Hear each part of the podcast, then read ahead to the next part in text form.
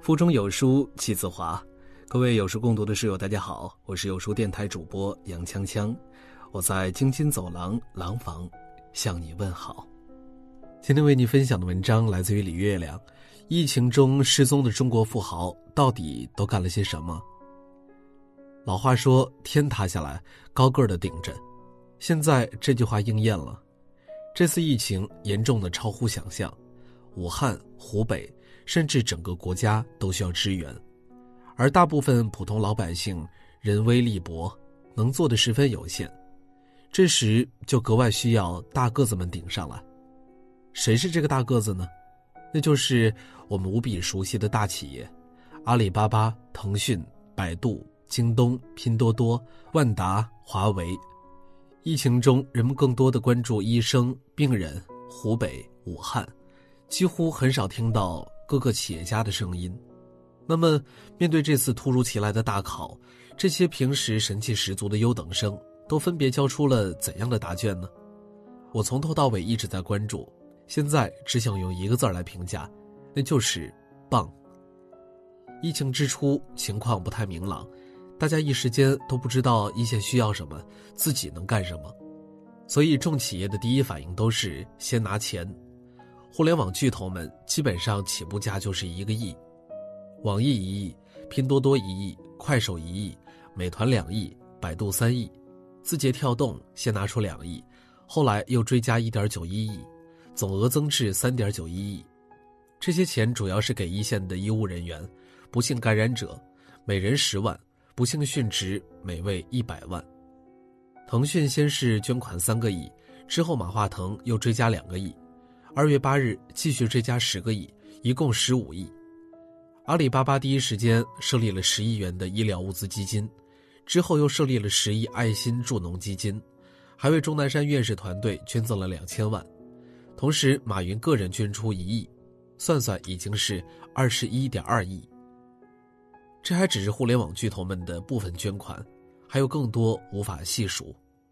截至一月三十日，全国八百家企业的捐款就已经达到了一百三十亿。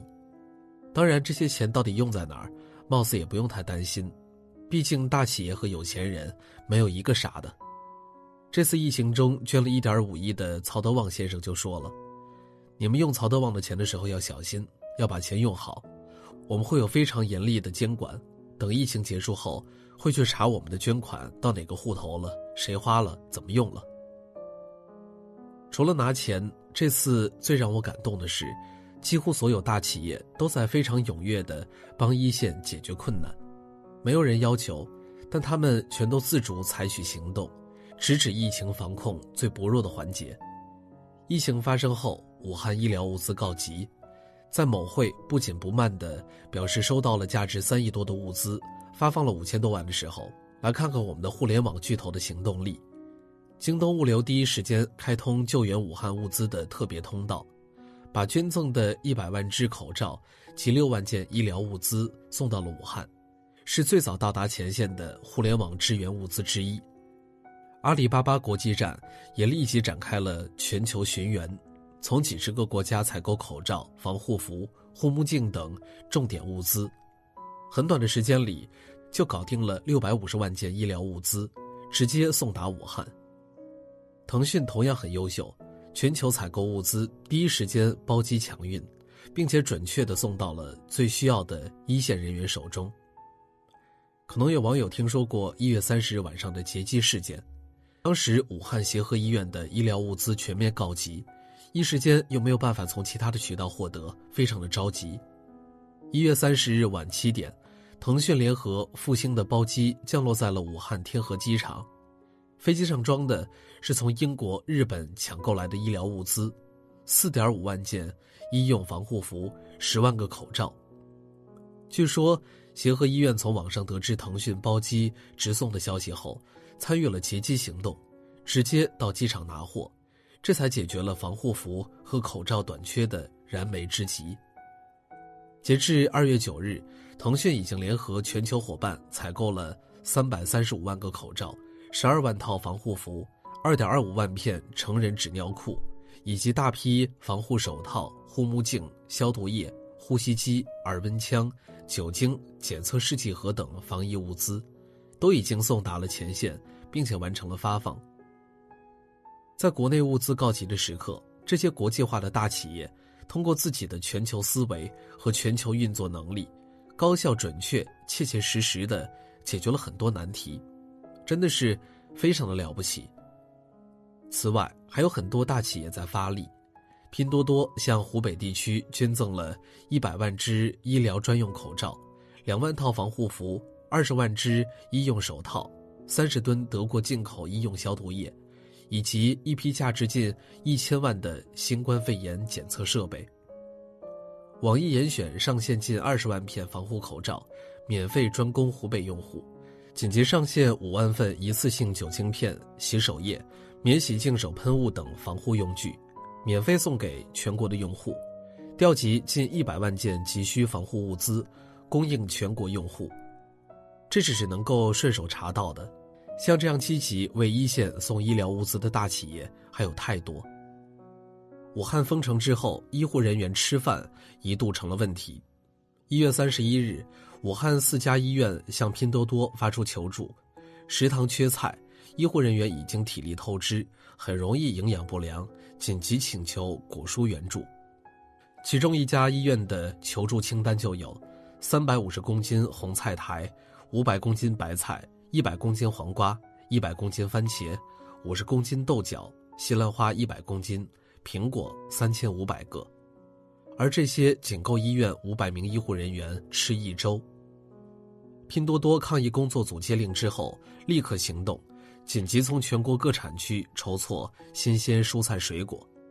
短短两天后，拼多多的一百吨蔬菜就陆续抵达了四家医院的食堂，白菜、西兰花、土豆、青椒，两万多个苹果，够五千名一线医务工作者吃一个月的了。另一边，阿里巴巴、盒马也不甘落后，弄了三万斤车厘子，捐给了武汉的七十二家医院。送货的小哥八成还有点害羞，放下货逃一样的离开了现场。当然，可不是送点车厘子就完了。盒马生鲜随后没完没了的给医护人员送东西，价值二十万的宁夏盐池滩羊，一百吨的库尔勒香梨，一千四百箱烟台红富士，一千箱柑橘，三千箱方便面。此外，疫情期间他们还给几家武汉医院免费提供一日三餐。可以说非常的贴心了。疫情来后，很多农民的水果蔬菜没有了销路，无数的芒果、草莓、白菜、西红柿、百合花留在田里无人问津，农民们一筹莫展，只能眼睁睁地看着它们烂掉。辛苦劳作不易，这点收入是他们满心的期望。网上不时看到农民们抹泪的新闻，让人特别的心酸。其实，另一边的老百姓也需要菜，只是不知道怎么从农民的手里买。很快，大企业们就有行动了。阿里巴巴旗下的天猫、淘宝、聚划算、盒马、饿了么、菜鸟联合发起爱心助农计划，开足马力卖菜。盒马在很短的时间里就卖掉了全国各地六百多吨滞销果蔬。广西永福的砂糖橘，浙江德清的春笋。山东临沂的白菜、茄子、小番茄，纷纷飞入寻常百姓家。饿了么的线上菜场，则把水果蔬菜送到了一个个封闭管理的小区门口。淘宝直播也出了大力，请来众多明星、名主播为农户卖菜，同时也放低门槛让农户自己直播卖菜。另一边，京东也不甘示弱。京东直播与京东生鲜、京东秒杀、京东物流、京东云等全方位协作，开启了疯狂带货模式。四川大凉山草莓、山东寿光蔬菜、云南向阳蜜瓜，短短十几天，京东就帮助滞销生鲜农产品销售三千九百吨，